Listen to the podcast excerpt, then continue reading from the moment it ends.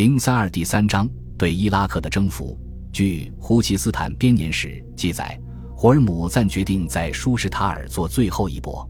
这座城市坚守了两年，最后导致城市陷落的并非军队的进攻，而是内鬼的背叛。两个在城墙上住房居住的人与阿拉伯人密谋，只要分给他们三分之一的战利品，就会让他们进城。于是他们里外勾结，挖好了通往城内的地道。阿拉伯军便得以通过地道进入城中。胡尔姆赞后来撤退到了大教堂内，被阿拉伯人活捉，但一个当地的主教以及一些神学生、司铎和助祭都被杀死了。有关征服胡奇斯坦的记载有一个有趣的结尾，那就是对胡尔姆赞最终命运的描写。卡迪西亚战役中战败的将军鲁斯塔姆被描写成了一个富有智慧但态度悲观的将领。同样地。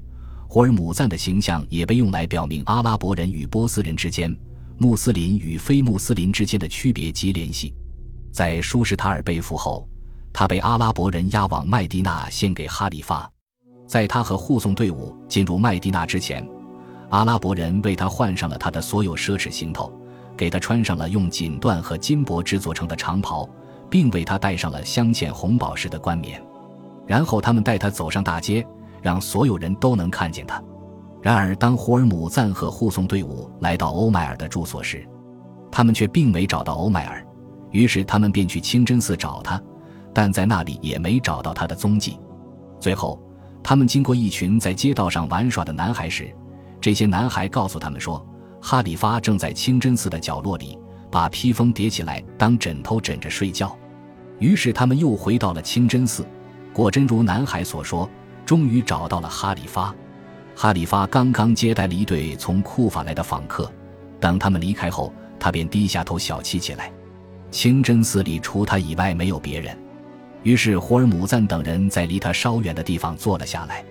胡尔姆赞开口询问他的卫兵和随从在哪，但阿拉伯人却回答说他既没有卫兵，也没有随从。那他一定是一个先知了，这个波斯人说道。不。他的护送者说：“但他做的事情与先知相同。”这时，愈来愈多的人们聚集过来，嘈杂的声音吵醒了欧迈尔。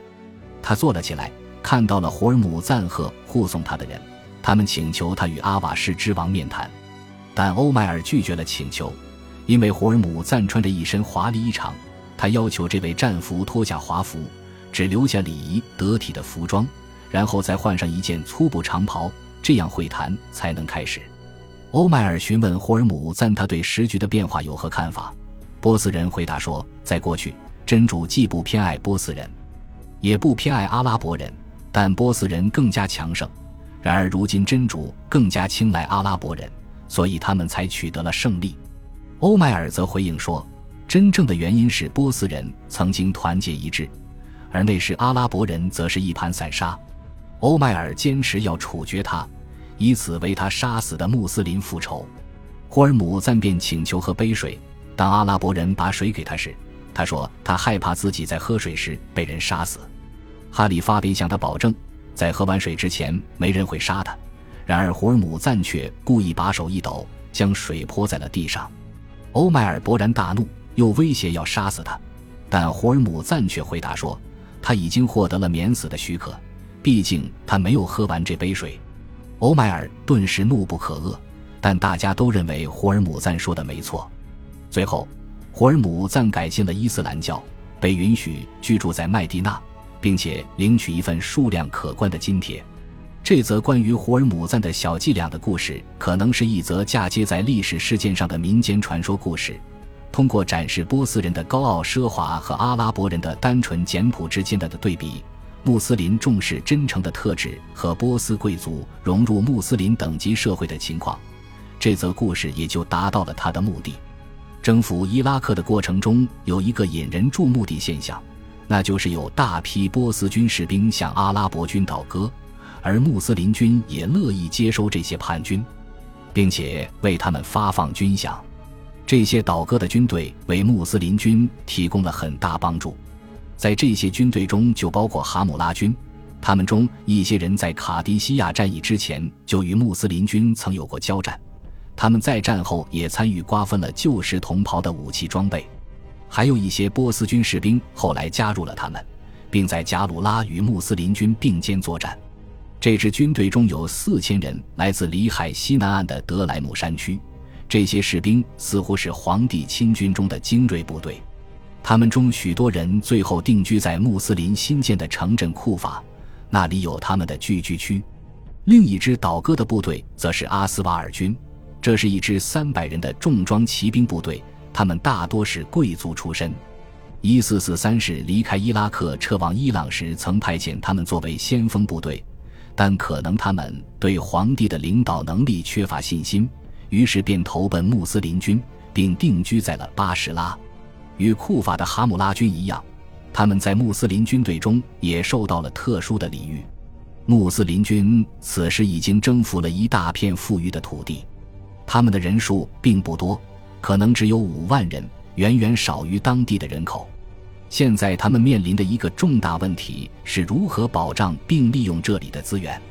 在成功征服伊拉克后，穆斯林便马上专门建造了两座新城镇——库法和巴什拉。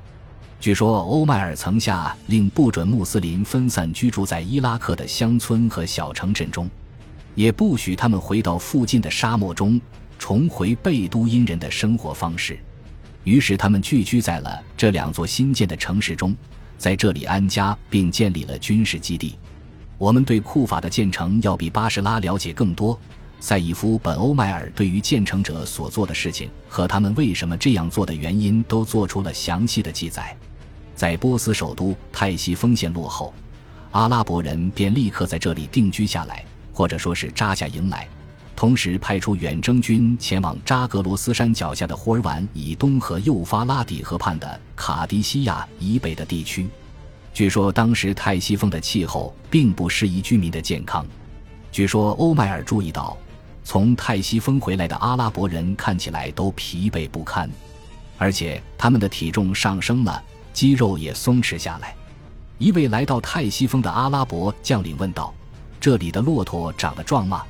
他得到的答案是否定的，于是欧迈尔说道：“在一个骆驼都长不壮的地方，阿拉伯部落民是不会健康的。”于是阿拉伯军派出了两个人去沙漠边缘勘察地点，他们分头前进，从安巴尔出发，沿着幼发拉底河岸向南勘察，随后他们在希拉城南方一个名叫库法的地方汇合，在这里，他们发现了三座基督教修道院。在这三座修道院之间散落着几座为草房，他们两人都确定了这就是他们一直在找的建成地点。于是两人下马祷告起来，其中一人诵念了一段诗歌。这段诗因为其体现出的异教意象而著名：“真主啊，天空及其覆盖的万物之主，大地及其承载的万物之主，凭着疾风和他所吹散的。”凭着群星和他们所倾覆的，凭着大海和他所淹没的，凭着恶魔和他们所欺诈的，凭着精灵和他们所附身的，愿您护佑这片历史之地，使它成为牢不可破的居所。萨阿德从泰西峰赶到这里，明确决定这里就是建立新城市的地点。他这样对欧迈尔解释这片地方的优势：我已在一个满布卵石的地点安置下来。这个地方位于希拉和幼发拉底河之间，一边与旱地相连，另一边则临近水边。这里生长着很多干枯但坚韧的木。我让泰西峰的穆斯林们自行选择去留，至于那些想要留在那里的，我就让他们作为驻军留下了。以上至少是塔巴里的历史中对为何选定这里作为建成地址的记载，可能原话与史料中的记载不同。但动机是明确可信的。泰西风的环境可能并不利于贝都因人和他们所养牲畜的健康，而库法的草场质量更加优良。选择在这里建成可能还有其他方面的考虑，其中之一就是维持与麦地那的紧密联系，但可能最重要的还是为了将穆斯林团结在一起，使他们易于管理，并且维持他们的战斗力，而不是坐视他们分散开来。失去与彼此的维系，泰西峰的大多数穆斯林都选择迁居新址。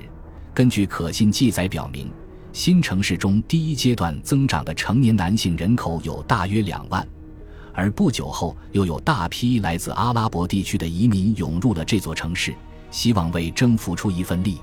据说，除了随身家当，这些移民甚至还把自家家门带了过来，直接安在新居的门框上。